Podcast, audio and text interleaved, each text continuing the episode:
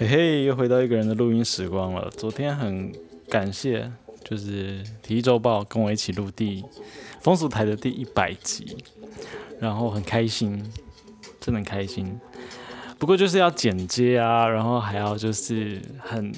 就是有一种纪念性的里程碑的感觉，所以那一集算是任重道远。那今天回到一零一集，感觉一零一、一零二、一零三这些数字就好像没有那么沉，就是没有那么重大。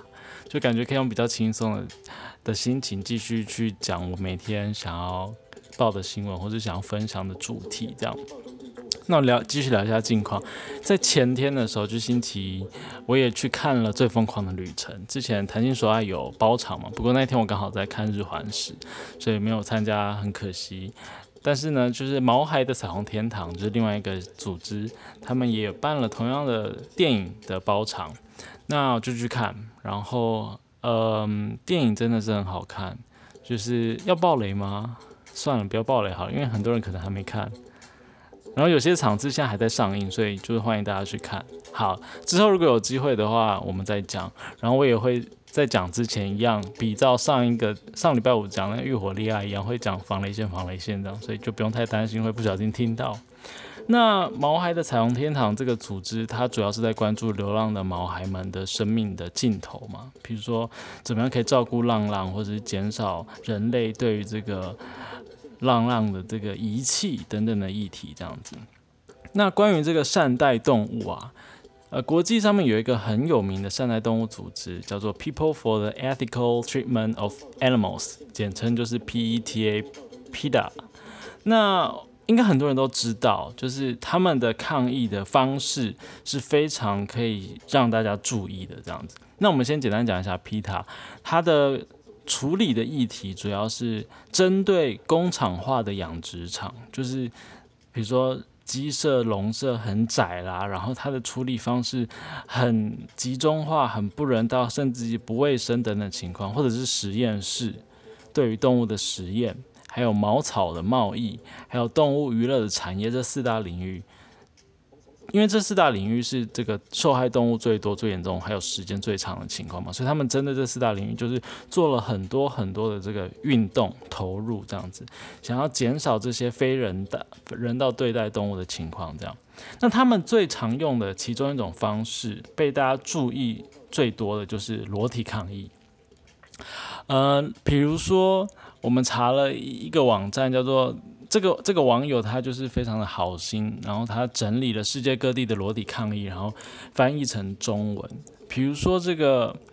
呃，西班牙动物保护主义者在这个斗牛的运动场合抗议，用裸体的方式抗议，抗议这个呃没有善待动物嘛。然后还有就是善待动物组织的女郎在街头上一抗议。肉食工业这件事情，就是在二零零七、二零零八年左右的时候，然后还有 PETA 的女成员也是街头裸体抗议，在呃二零零七年的十一月，然后在香港就是抗议这个肯德基快餐店的养殖方式，然后还有就是圣诞老人，然后后来就被裸体抗议，在澳洲抗议就是。呃，使用动物毛皮、皮草等等的方式去制作服装，所以其实他们用了很多很多的这个裸体的抗议来让大家关注这件事情。那有些不只是裸体，甚至还会在身上就是泼洒红色的颜料，象征是比如说动物的血，或者是毛发被拔掉之后赤裸裸的肉身的情况，然后表达他们的诉求。那除了除了这个动物保护的这个议题，在这个呃，抗议的现场常常会出现之外，还有像是反战，反战也常常是成为呃用裸体这个形式来表达诉求。比如说这个二零零三年的时候，呃，美伊美美国跟英国还有伊拉克之间可能会有战争嘛，那在澳洲就有这个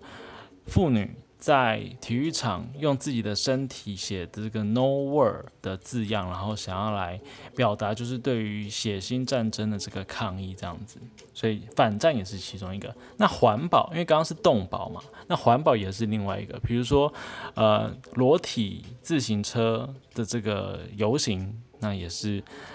透过这个全身裸体、赤裸的方式去骑自行车，表达这个环保的诉求。比如说，就是不要开车啦，减少这个碳排放等等的情况。那为什么今天会讲到这个裸体抗议呢？是因为，呃，美国的这个弗洛伊德之死，相信大家都知道这个新闻。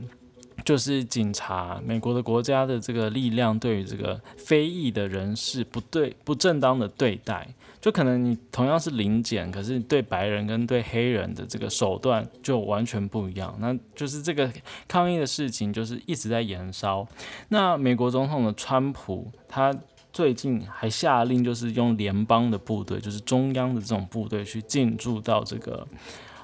Oregon 州的一个波波特兰市。那他们的这个市民跟呃警察就是持续的发生冲突。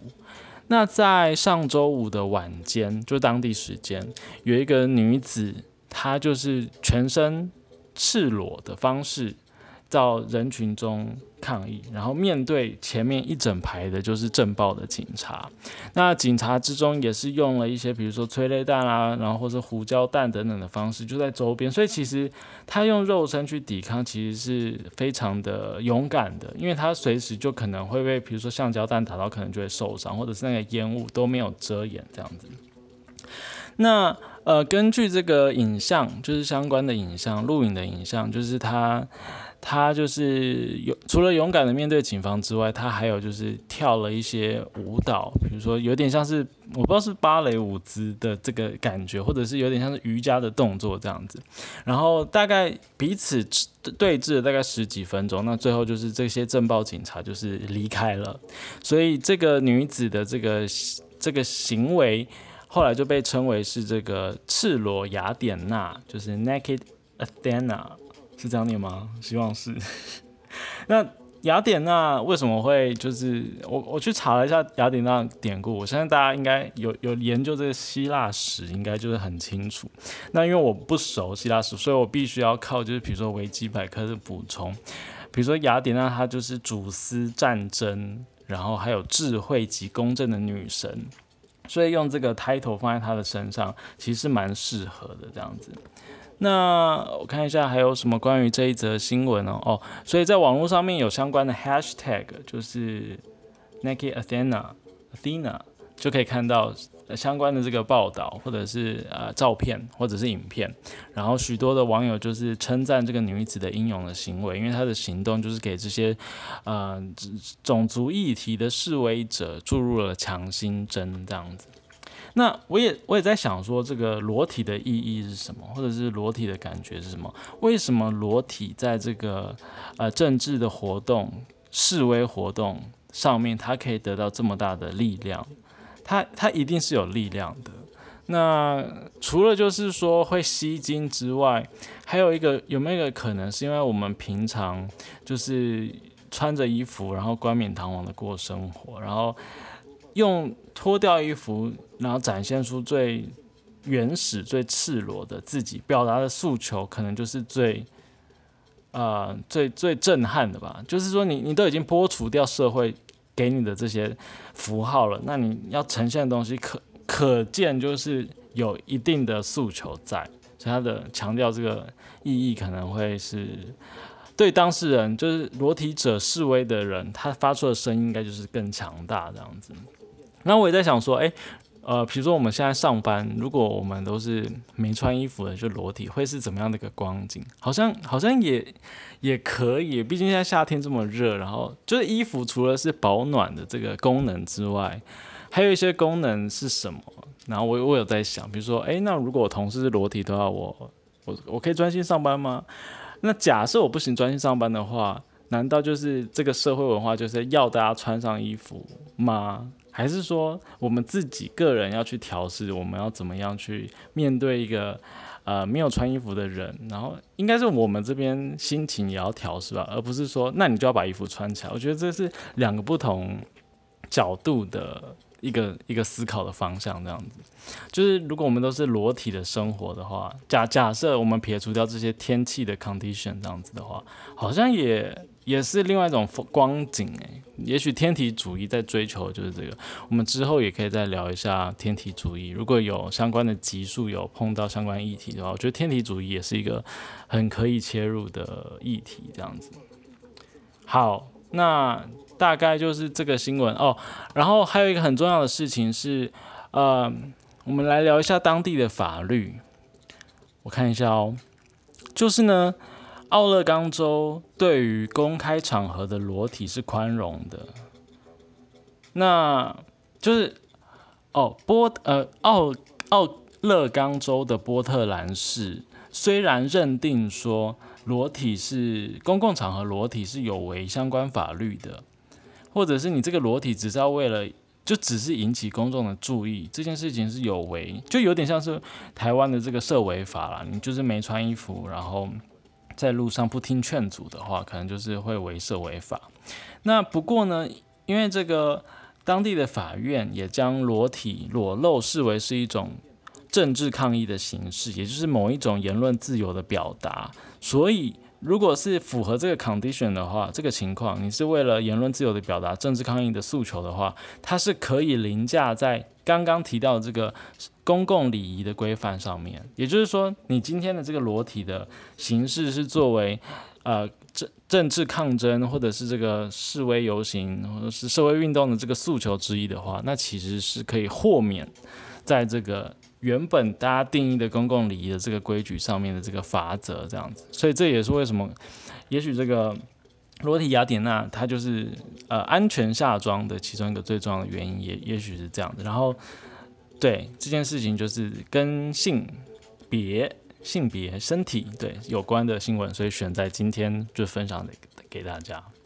那么就明天见。